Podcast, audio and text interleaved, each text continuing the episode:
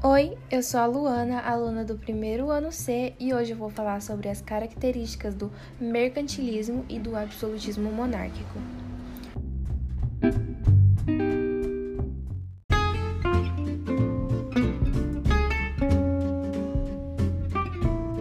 O mercantilismo é o conjunto de práticas econômicas dos estados nacionais entre os séculos XV e XVIII que visavam a acumulação de capitais. Primeiramente, temos a ideia da intervenção estatal, ou seja, um Estado que comanda as ações do mercantilismo. Temos a balança comercial favorável, que todo o país precisa exportar mais produtos e importar menos produtos, acumulando capitais. Em terceiro lugar, temos o protecionismo alfandegário, taxar produtos estrangeiros para valorizar a manufatura nacional. Em quarto lugar, temos as grandes navegações, as potências europeias saem ao mar procurando novas matérias-primas. Como consequência das expansões marítimas, temos o Pacto Colonial.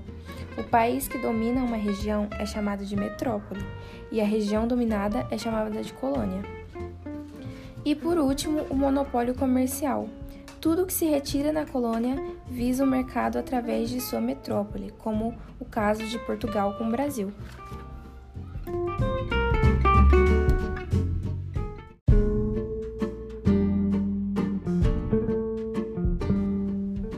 Já o absolutismo monárquico é um modo de governo dos primeiros estados nacionais, onde o rei tinha o poder de governar acima das suas próprias leis. O monarca poderia interferir em assuntos religiosos, controlando o clero do seu país. As camadas mais pobres bancavam por meio de taxas e impostos os luxos e gastos do rei e da sua corte.